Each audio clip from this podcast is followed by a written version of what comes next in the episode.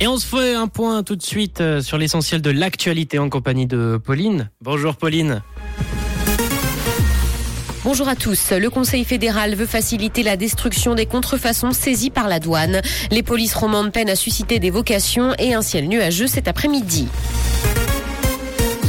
Le Conseil fédéral veut faciliter la destruction des contrefaçons saisies à la douane. Il a transmis un projet allant dans ce sens au Parlement. La procédure simplifiée a d'ailleurs recueilli une large approbation en consultation. Le gouvernement souhaite protéger les entreprises helvétiques et ce alors que la Suisse est le quatrième pays le plus touché par la contrefaçon. La forte progression du commerce en ligne aggrave d'ailleurs ce problème.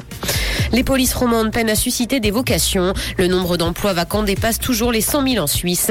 Et face à la pénurie de main-d'œuvre, les polices romandes peinent à recruter alors qu'elles souhaitent augmenter leurs effectifs. Il y a une concurrence avec le privé et même avec les polices des autres cantons. Le salaire après la formation présente des différences pouvant atteindre 1500 francs par mois. Le Conseil fédéral demande 132 millions pour l'accueil des requérants d'asile. Il a sollicité cette somme auprès du Parlement. Face à la hausse des demandes d'asile, le gouvernement veut pouvoir aménager de nouvelles structures d'hébergement pour décharger les centres saturés. Le secrétariat d'État aux migrations table pour 2023 sur un total de 27 000 demandes d'asile. Le pic est d'ailleurs attendu cet automne, mais les structures d'hébergement de l'armée ne seront plus disponibles.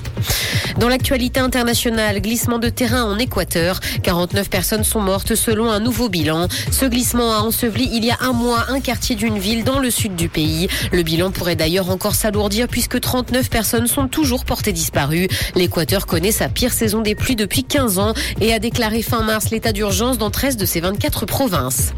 Environ 90% des filles de 15 à 24 ans sont privées d'Internet dans les pays pauvres. C'est ce que montre un rapport de l'UNICEF qui révèle des disparités de genre dans l'accès au numérique et le rôle de l'environnement familial et de l'éducation dans ces inégalités. C'est une proportion d'ailleurs beaucoup plus importante que celle des garçons et hommes du même âge. L'association souhaite renforcer le pouvoir des filles pour qu'elles deviennent des innovatrices, des créatrices et des leaders.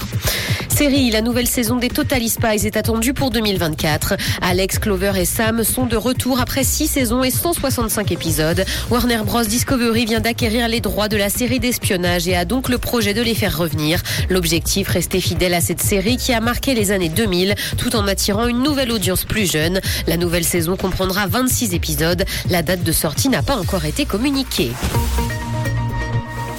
Le ciel sera couvert cet après-midi, mais le temps restera sec. Côté température, le mercure affichera 16 degrés à Nyon et Yverdon, ainsi que 17 à Carouge et Lausanne. Bon après-midi à tous sur Rouge. C'était la météo, c'est Rouge.